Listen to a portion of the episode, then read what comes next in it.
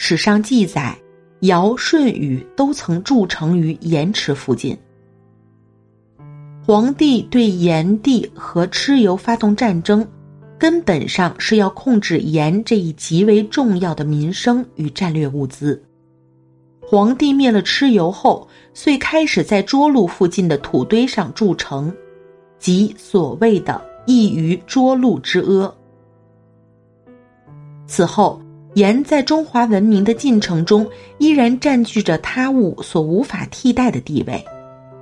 尧、舜、禹先后成为统一华夏的帝王后，不约而同的选择，在盐池附近的平阳（今山西临汾）、蒲坂（今山西永济）、安邑（今山西运城北）筑城，史称尧都、舜都、禹都。至今，地方史志都以之为代称。尧舜禹为何要在这些地方筑城呢？正是出于保卫盐池的考虑。张其云称其咸与保卫此盐池重地有关。盐给华夏民族带来了前行力量的同时，也带来了丰厚的财富，所以尧舜禹三帝对盐充满了感恩。在今天看来。舜帝是相当专业的音乐人，至少也是超级的音乐发烧友。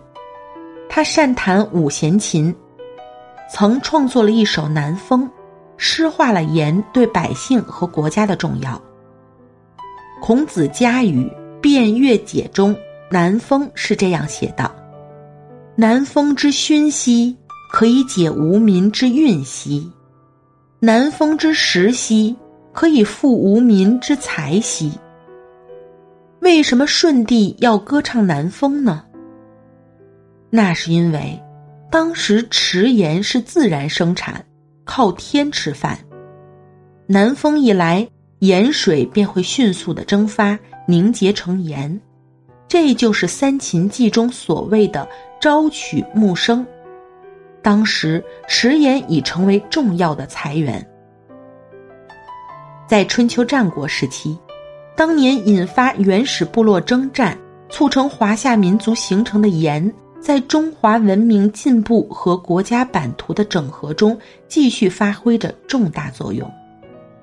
此时的谢县盐池为晋国所有，《左传·成公六年》中称：“这池盐为晋国之宝也。”晋国因为池盐而国富民强。晋文公则因此晋升春秋五霸之列。原为鲁人的晋国富豪伊顿，本是一位穷书生，在经营谢县池盐后迅速致富，《史记·货殖列传》称其为“与王者列富”。